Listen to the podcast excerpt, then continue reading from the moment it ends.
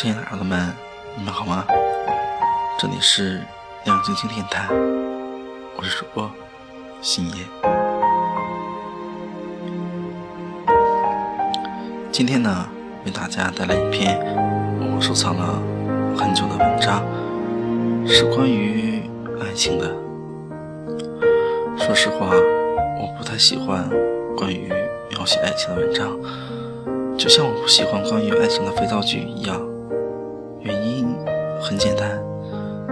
是那里的爱情太过于美好，以至于美好到不真实，美好到让人觉得现实里的爱情总是伤痕累累。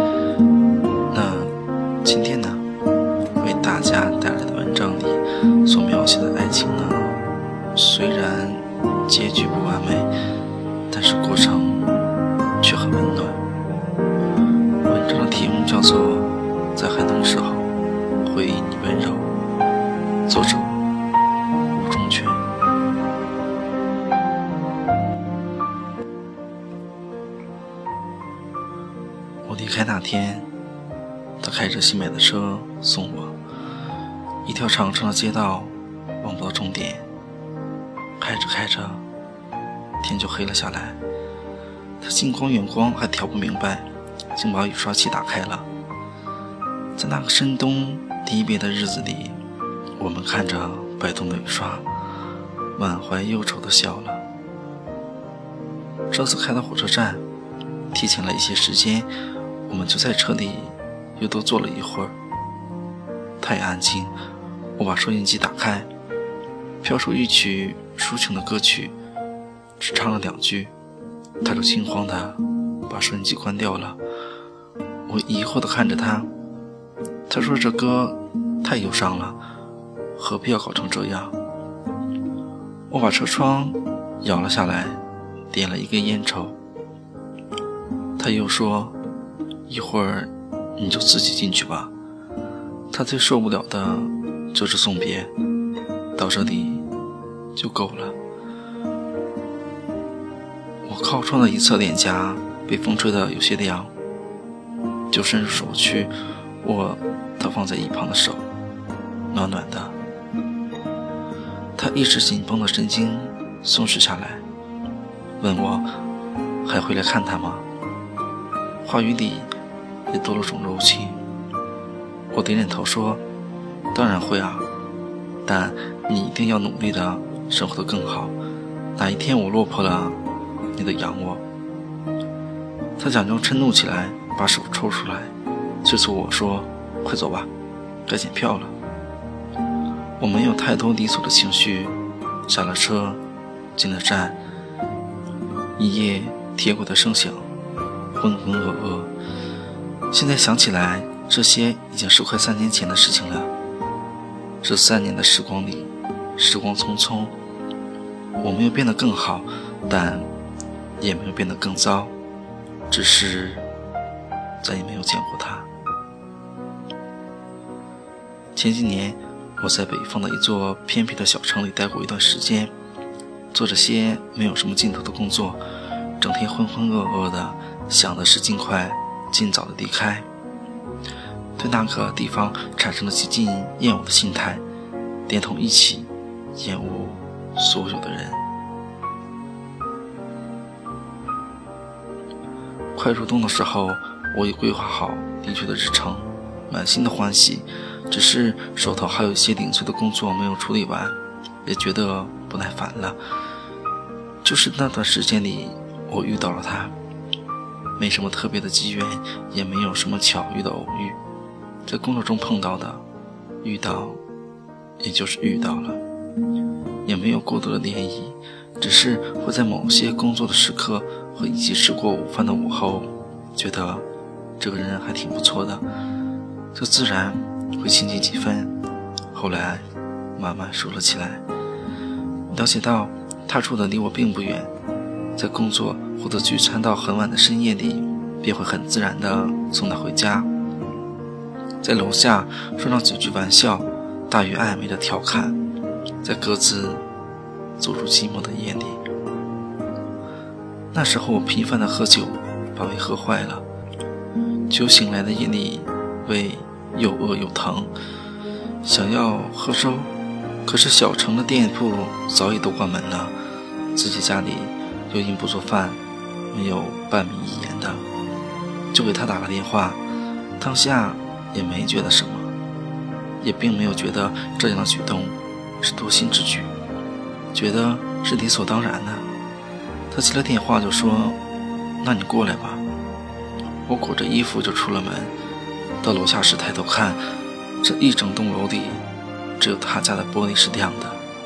进了门，他在厨房熬粥，掀开了锅盖时，热气腾腾的。他说：“再等一下就好了。”到现在桌上摆出了几碟小菜，等粥端上来时，他就坐在我的对面，看着我吃，不会去问怎么又喝了这么多酒。也不会抱怨把他的梦吵醒，更不会试着询问为何想喝粥了，去给他打电话。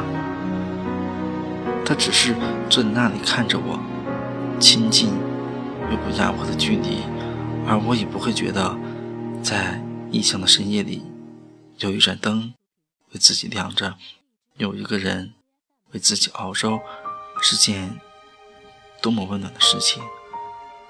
当下的所有感触，只停留在了口腹之欲上。那晚离开的时候，我在穿鞋，他像极了在客套，说：“以后别总在外面吃，想吃什么，我给你做吧。”我本想开点玩笑，说点什么，可却觉得说什么都不妥当，于是很认真的。点了点头。仔细想想，他后来真的没有再给我做过什么吃的，只是在那个漫长的冬夜里，我时常到他家里坐坐，两个人就着点酒，聊点什么。有时候是下雪，有时候是朗月。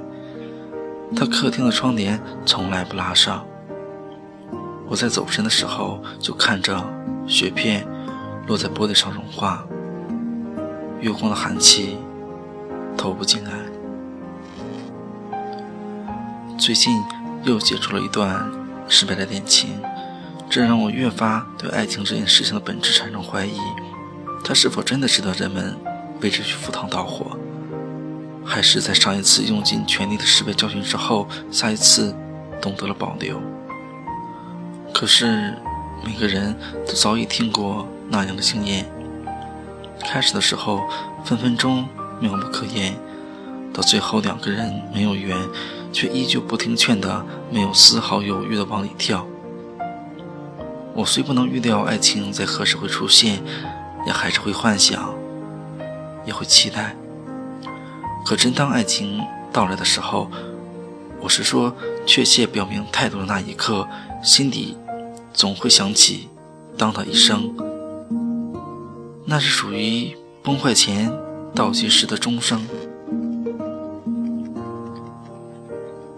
这世间的爱情有很多种表达的方式，可以是眼神，可以是动作，也可以是一种欲说还休的感觉。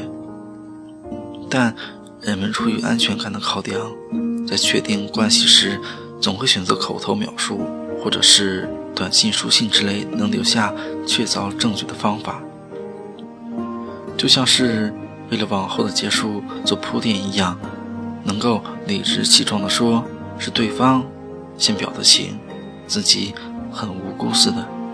那我和他的开始是什么时候呢？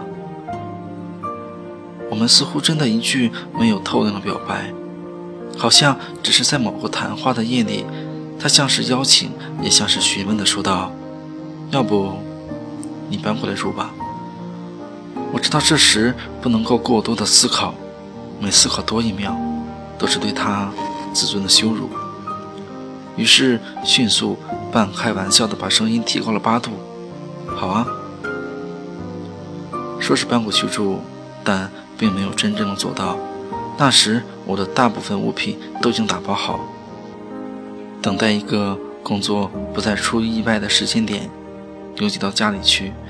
所以我只把几件换洗的衣服放在了他那里。他又给我添了一套雅具，一条毛巾。我在喝多的夜里和孤寂的长夜里，就在他那里度过。醒来的清晨，旁边会放上一杯水和日光。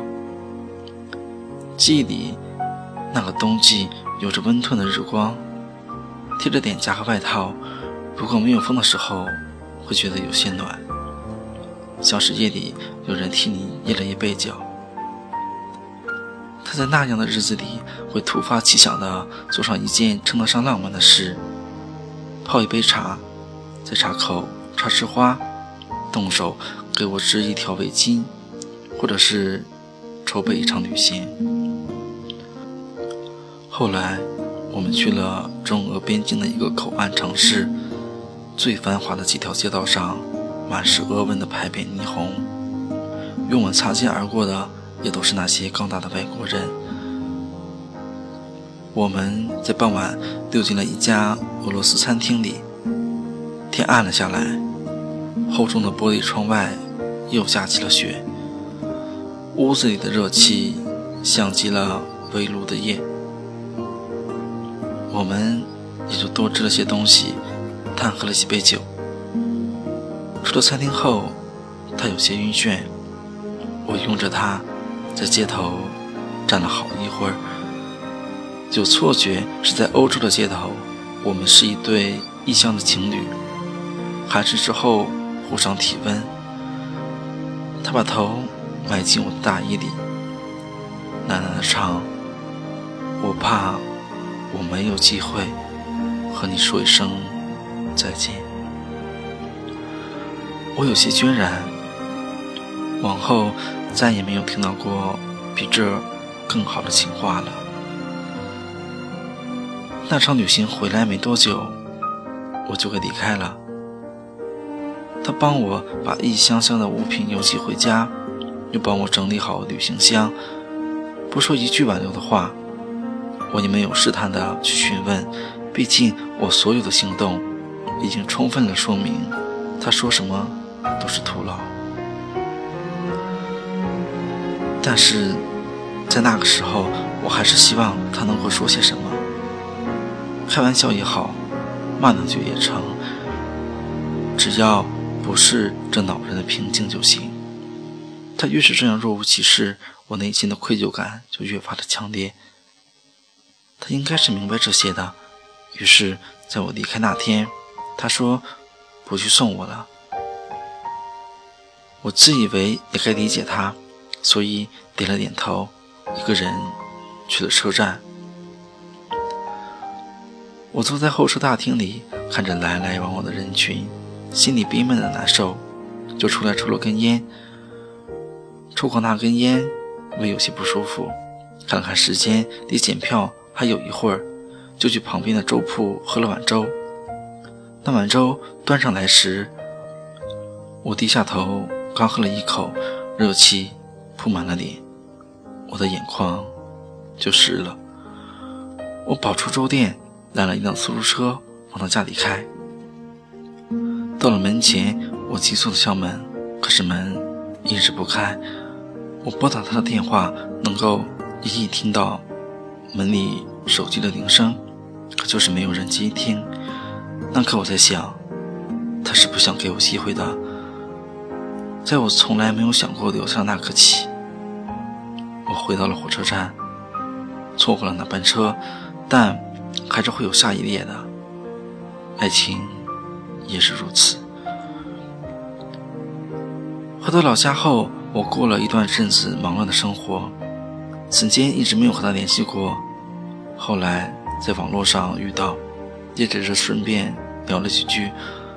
我丝毫不提自己曾经从火车站跑回去，决定留下。他倒是问过我那天打电话做什么，我也只是拿播错了当借口，然后草草的聊上几句不咸不淡的话作为收场。我知道自己直到那时还是有些怪他的，这小小的怨恨竟然慢慢的演变成了对他感情的退热，直到有些冷淡。这些他。应该能够从简短的字里行间里感受得到，我们就这样心照不宣地疏远开来。那过去的事情，如同一场寒冬里的旧梦，没人问故。大概又过了快一年，我去某地参加朋友的婚礼，地图上离他很近，也不知怎么的，就想着拐个弯去看他，可又怕。突然的出现太唐突，这段时间的隔膜已让我不能确定这样做至于他是震惊还是难堪。于是我多少有些犹豫地联系到了他，话内话外竟也不说直接要去看他，只是说自己的位置离他并不远。他听了话也并没有爽快的开口说：“你来找我，只是试探的问问有没有多余的时间。”我猜测，这是他怕自己表错了情尴尬，而防御式的矜持，可又不敢对这种猜测有完全的把握，所以只能就事回答说：“有些时间。”等来的是他仍旧小心翼翼的问：“那，你能来看看我吗？”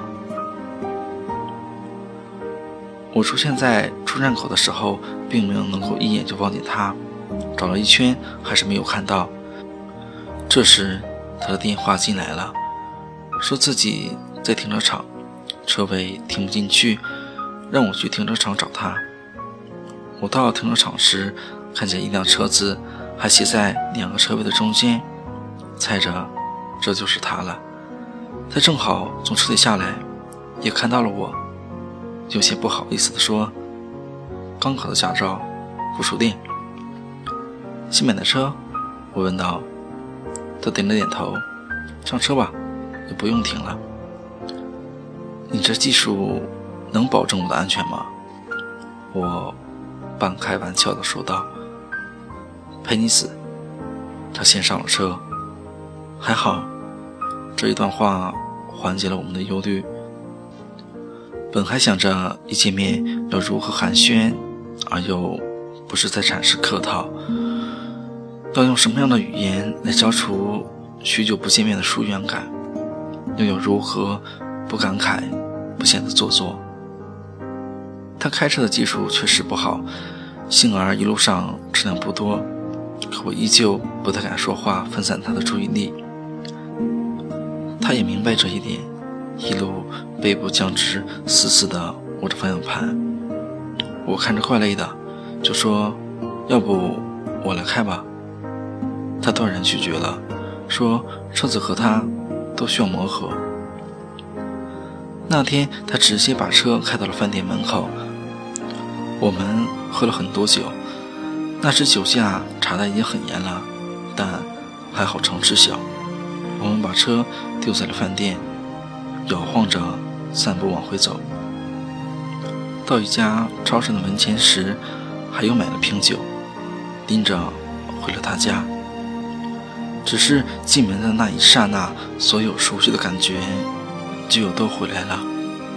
他家里的摆设没有任何的变化，我往沙发上一靠，瞬间恍惚了，感觉时间倒流了。他坐在我的身边，把酒打开，我们依旧像那个很多个夜晚那样，边喝酒边聊天。他把灯关了，窗前还是那一轮圆月。把屋子照得通亮。我们两个人握着手，说了一夜的醉话，说那些怀旧的童年，说一些明亮的未来，就是不提一句如风散去的往事。我在那待了一天就离开了。他开车送我去车站，已经下楼到了车库，他又跑上楼去，一会儿拿了条围巾下来，塞给我。说，早就治好了。上次你离开的时候，忘了给你。我追到火车站时，车都开了。我拿着那条围巾，愣愣地看着他，仿佛能够看到他在拿着围巾在车站寻找我的样子，也能够看到他在那些晴好的日子里，坐在沙发上织围巾。那时的我在做什么？是在打游戏，还是在睡觉？怎么就忘记了过去轻轻地抱住他？发什么呆？快上车啊！他催促我。我坐上车，说我们好像错过了些什么。他说他都知道，只是错过了就错过了，遗憾并不是什么美的事情。我也就知道了，不必再说些什么了。这不能怪他。自始至终，在我自己规划的未来里，似乎一直都没有有过他。我们也都吝啬的不肯说一句关于爱的话语。如今到了这个距离，两个人都愿，但又都不能愿。他把我送到了车站。临下之前对我说：“你一定要努力的生活的更好。哪一天我落魄了，你得养我。”他假装嗔怒的把手抽出来，催促我说：“快走吧，该检票了。”我下了车，他又伸出头来冲我喊道：“哎，我快结婚了。”我听到了，却又假装没听到的。没有回头。近几年，我离开家来到了北京，就再没有去见过他了。知道他结了婚，给了我消息，却叫我不要参加婚礼。我只好托以前的同事送去了红包，心里也不再有过多的波澜。某天从市区里另一头回家，已是夜晚，公交车上空空荡荡的。爆炸的喇叭声就显得一惊一乍。我数了一下，到家里要三十站，就放心的在公交车里睡去了。醒来的时候，刚好差不多到站。可能是忘记了关车窗，被风吹得有些不舒服。下了车，整个人的心情也跟着低落，想到的都是不好的事情和满心满眼的颓丧。公交车站距离家里还有一小段的路程。道路两旁全都是高大的树木，在天气初冷之时掉光了叶子。我边走边想，这一年又将过去，踩在脚下的叶子全是流年，难免泛起了些许忧愁，不咸不淡，总觉得不是滋味儿。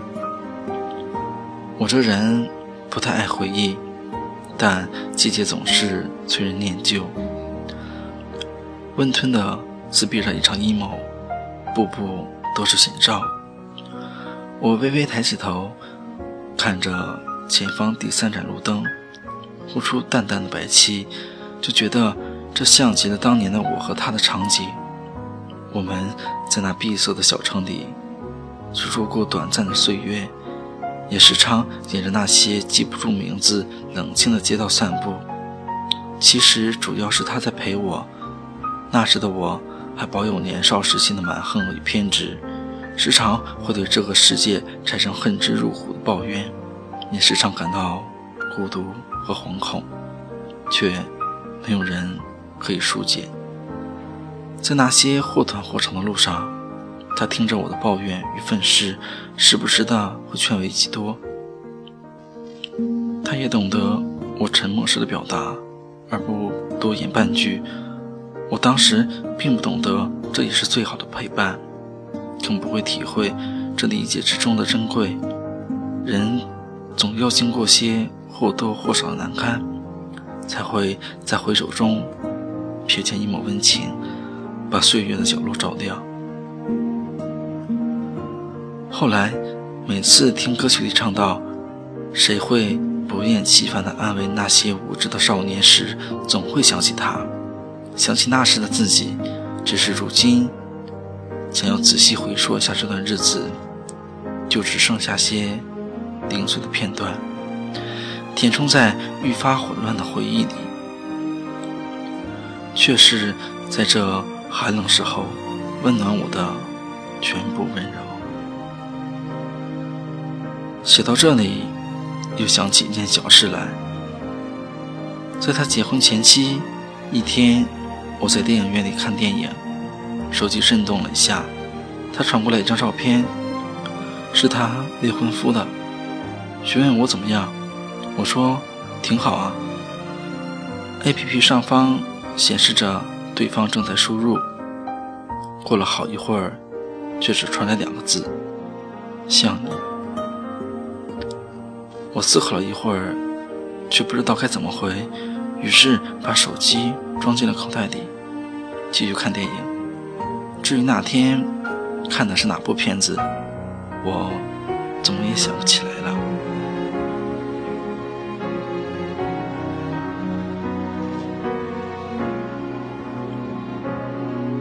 每一次看完这篇文章之后，心里总会有着些许的温暖。就好像看见了那盏深夜里为男主亮灯的房间，就好像自己喝下了文章里女主为男主熬的那碗粥。其实，有的时候我们真的不需要什么“我爱你”，什么海誓山盟，需要的只是那盏在深夜里能为你点亮灯，需要的只是一碗粥的温度。好了，亲爱的耳朵们，今天的神奇节目到这里就结束了。那我们下期节目再见吧。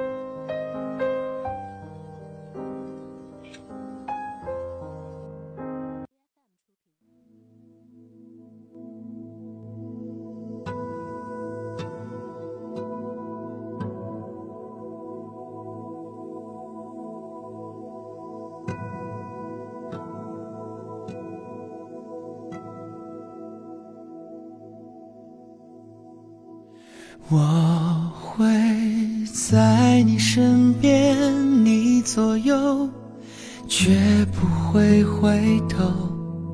你的一举一动像心跳，牵动我所有。我会在你身边，你左右，绝不会放手。无论昨天、今天和以后，一直到尽头，黎明前另一头，看着过往的云烟，在海角和天边画出一道美丽的曲线，不明白。要多漂浮的时间和过往的云烟，却抹不掉对你的思念。我不会走，从今那些红的、白的、灰的、冷的和一切也带有。看着你被一片一片、一点一点的带走，不停留。想起那些每天每天、每夜每日的守候，别回头，我还没走，我不会走。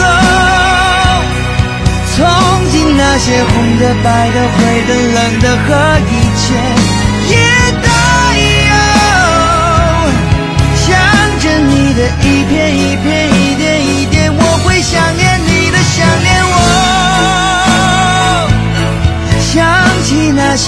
天每天、每夜每日的守候。